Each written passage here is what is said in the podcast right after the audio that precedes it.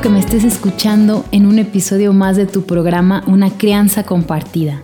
En este micrófono, Pía Medellín, cada día aprendiendo algo nuevo para transmitirte y que te sirva para ampliar tu mirada, para adquirir recursos que te ayuden a acompañar y entender el mundo de los niños y jóvenes de tu vida, así como sus necesidades básicas y genuinas. Acompáñame en este episodio con un tema preocupante y controversial.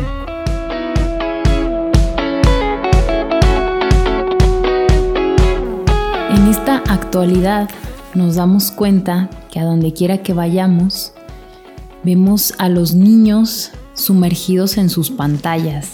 Vamos a un restaurante, a una reunión familiar, a la plaza, incluso en el parque o donde sea vemos que los niños están con sus pantallas y ahora son como sus juguetes básicos para ir a cualquier lugar.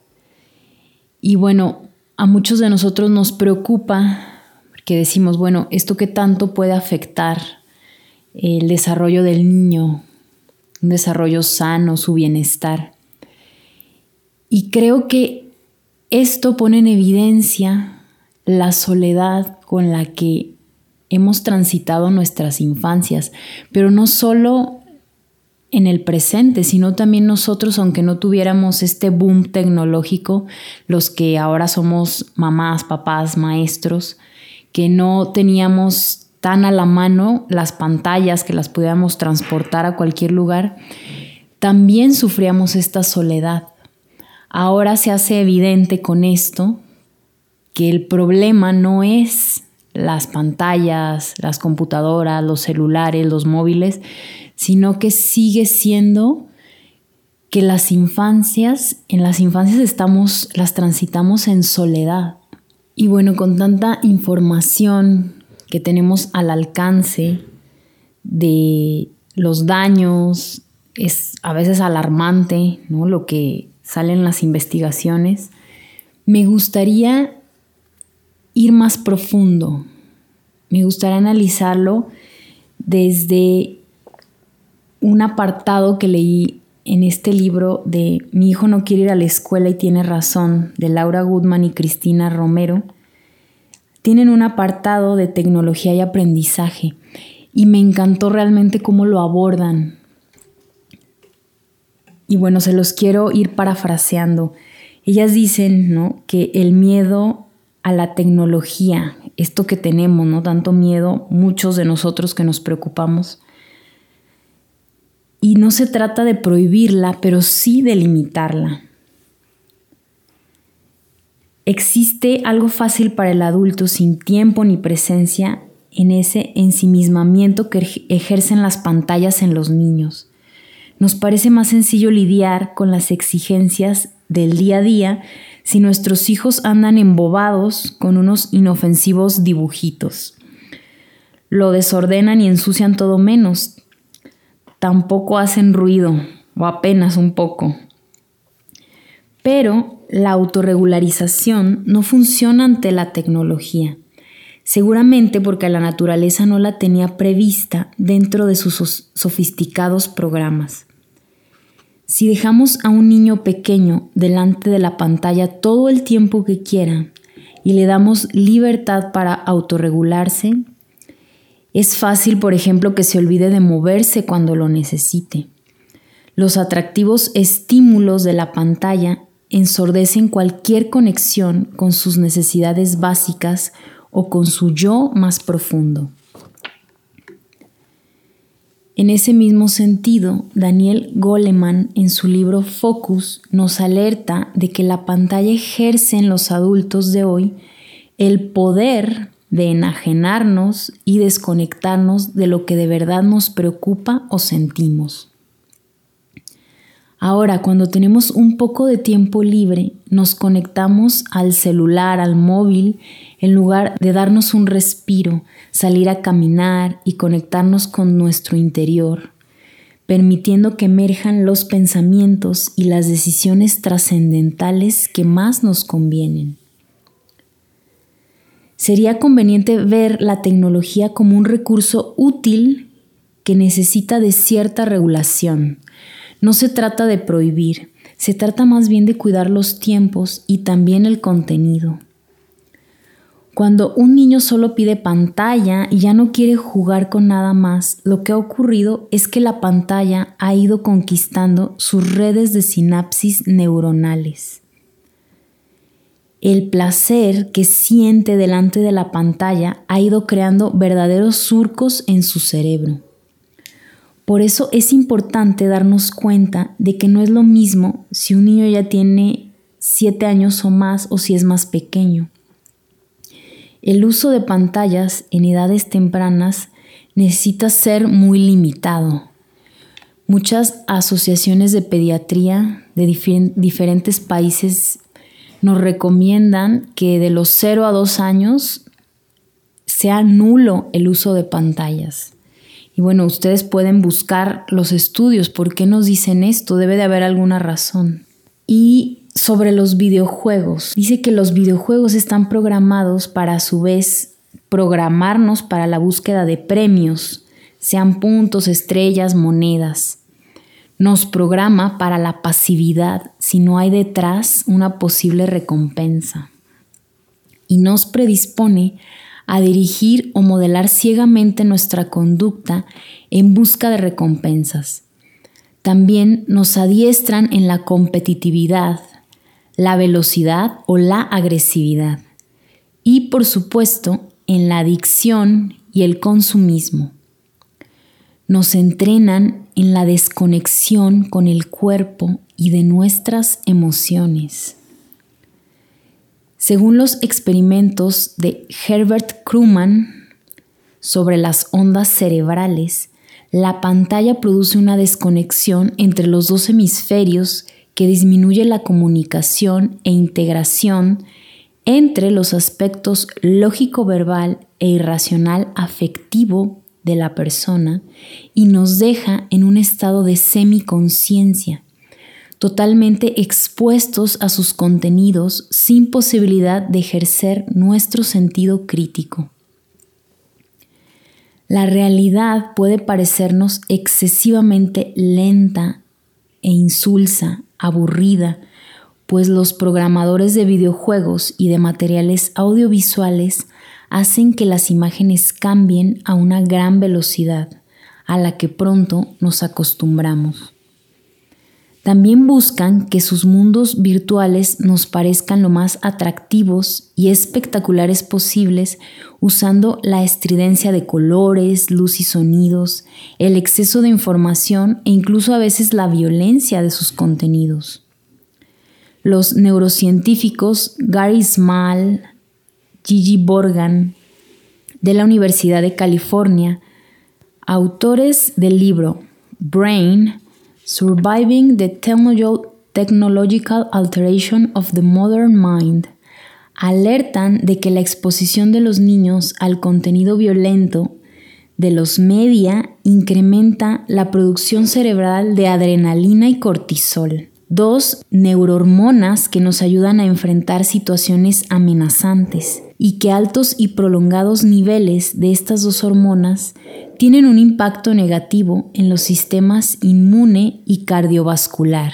Los videojuegos, diseñados por adultos con intereses ideológicos y económicos, condicionan la forma de vida de los niños, se comen poco a poco el espacio de real exploración con su cuerpo, con sus sentimientos, que solo tiene lugar dentro del otro juego, el real, libre y espontáneo. Pero con frecuencia lo que de verdad se esconde tras un niño que se refugia en un mundo virtual es una realidad hostil, en la que no es considerado un héroe, tal y como él anhela profundamente. Y es que como bien dice Andrés Stern, todos necesitamos sentirnos héroes en nuestra realidad. Así que revisemos si como adultos estamos contribuyendo a sentirse así mirados a los niños que acompañamos, como seres valiosos y poderosos. Y si no es así, mirémonos a nosotros mismos con benevolencia primero. Entendamos nuestra realidad de una manera global, neutra, alejada de juicios, y desde allí caminemos para que nuestro Hijo también pueda verse como el ser maravilloso que ya es en su mundo real. Bueno, estas nuevas tecnologías pueden jugar a favor de la creatividad. Se abrió un mundo virtual al que los adultos tenemos menos acceso que los niños. En todo caso, hay rincones de ese ciberespacio al que los padres no hemos accedido por desinterés o por ignorancia. Por eso, en lugar de prohibir o utilizar como amenaza la reducción de horas frente a las pantallas, cuando un niño no se comporta como esperamos, vale la pena acceder a ese espacio con los niños, juntos. A falta de intimidad, compañía, intereses comunes o amistades en la vida concreta y real, en el universo virtual encontramos diversión y una confluencia con amigos reales o virtuales. Por lo tanto, el problema no es el ciberespacio ni los juegos, sino lo poco que los niños hallan en su entorno inmediato. Se aprende a jugar si estimulamos a los niños desde bebés, divirtiéndonos en la naturaleza, con materiales nobles, brincando, cantando o correteando, se vincularán con el entorno siempre a través del juego creativo. En cambio, si los mantenemos quietos, hartos de castigos o amenazas, relativamente solos, sin mirada genuina ni disponible por parte de los mayores, apenas tengan acceso a juegos electrónicos con los que puedan arreglarse solos, será la panacea, la solución. Pero una vez que los niños se saltan la época en la que aprendemos a jugar, será difícil recuperarla. Hoy la mayoría de los niños se aburren, se fastidian y no se les ocurre qué hacer. Entonces están ahí los dispositivos electrónicos listos para hacerles compañía. Y acá algo hacia los maestros, directores de las escuelas, las escuelas libres o amables tienen una tarea importantísima a realizar. Hay tantos intereses circulando, tantas ganas de aprender, jugar, trepar a los árboles, compartir con otros niños de diferentes edades y originarios de diferentes lugares. Hay tantos adultos realizando alguna tarea, tantas propuestas, tantas puertas abiertas, que a los niños no nos alcanza el tiempo para participar en todas las actividades que querríamos. El mejor antídoto contra el aburrimiento y el hastío son las propuestas para descubrir todo un abanico de expresiones intelectuales, deportivas, artísticas, sensibles o físicas que puedan aproximarse a la realidad de los niños. Luego, si los niños están suficientemente estimulados, serán creativos, divertidos, imaginativos y sabrán usar la tecnología disponible a favor de sus intereses, en lugar de ser engullidos por una tecnología vacía de sentido. La clave es acompañar a los niños en lugar de dejarlos solos en el desierto tecnológico. El secreto es permanecer con los niños, interesarnos por todo aquello que les llama la atención, persistir, quedarnos, acompañar, estar, acompañarlos en sus descubrimientos, jugar con ellos, ya sea con juguetes, piedras, cubos o pantallas. Si los niños cuentan con nuestra compañía y nuestro cariño, ellos nos invitarán permanentemente a sus mundos de fantasía. La clave es no abandonarlos a su suerte no suponer que los juegos no nos competen. Al contrario, cada actividad lúdica es un convite para estar juntos. Hay pocas cosas más importantes en nuestras vidas que pasar el tiempo junto a los niños. Los dispositivos electrónicos son como los papeles y los lápices hace unas generaciones atrás, como un martillo, unos clavos y un trozo de madera como unas semillas de hortalizas y un pedazo de tierra, como un fragmento de seda y unas tijeras. Son apenas pasarelas de conexión entre los individuos por donde transitamos para acercarnos unos a otros. Las tecnologías no son ni buenas ni malas, solo son herramientas a nuestro servicio. Claro que es más cómodo delegar nuestras responsabilidades en los demás, incluso en una pantalla. Podemos hacerlo, pero la culpa no es de quien nos reemplaza, sino de los atributos que les encomendamos. En mi experiencia con otras madres, en grupos, en las sesiones terapéuticas donde acompaño, me he dado cuenta que es muy difícil que como papás, como mamás, podamos dar presencia a nuestros hijos, o sea, que hagamos esto precisamente, que acompañemos, que juguemos, que nos metamos en sus mundos de fantasía, que estemos ahí también como unos niños jugando con ellos, en la mayoría nos quema porque nos conecta con este vacío emocional que sufrimos cuando éramos niños. Como no tuvimos tampoco a nuestra madre, a nuestro padre, a, estos adultos que nos acompañaran a sumergirnos y no dejarnos solos, ahora nosotros no lo podemos hacer, nos duele, nos cuesta. Empezamos a jugar y de repente recordamos que la lavadora, que la comida, que está esto pendiente, o estamos sumergidos en nuestra cabeza pensando las preocupaciones o proyectos o trabajo o cualquier cosa, pero no podemos conectarnos, nos cuesta mucho trabajo.